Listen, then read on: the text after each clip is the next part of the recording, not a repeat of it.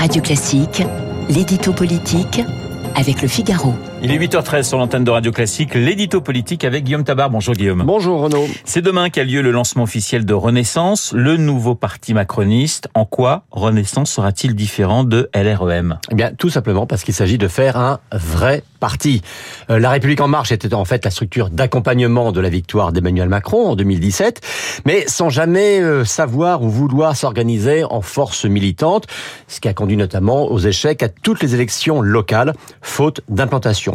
Et puis surtout, le grand enjeu, c'est qu'Emmanuel Macron, on le sait, ne pourra pas se représenter en 2027. Alors, des gens qui rêvent de prendre sa suite, hein, d'Edouard Philippe à Bruno Le Maire en passant par Gérald Darmanin, ça ne manque pas, mais la question qui se pose est celle-ci. Le macronisme pourra-t-il survivre à Emmanuel Macron?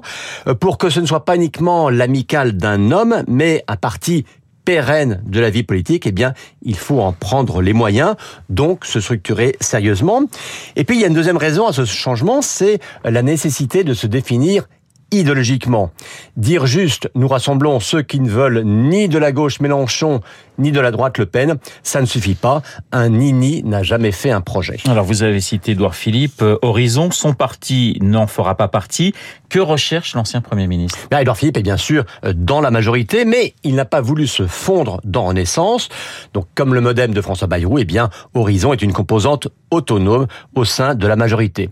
Euh, pourquoi? Ben, On le sait, hein, depuis deux ans maintenant, Édouard Philippe le dit, il se veut loyal et libre. Loyal parce qu'il sait qu'il doit à Emmanuel Macron d'avoir été nommé à Matignon, mais libre parce qu'il sait aussi qu'il doit au même Macron d'en avoir été viré.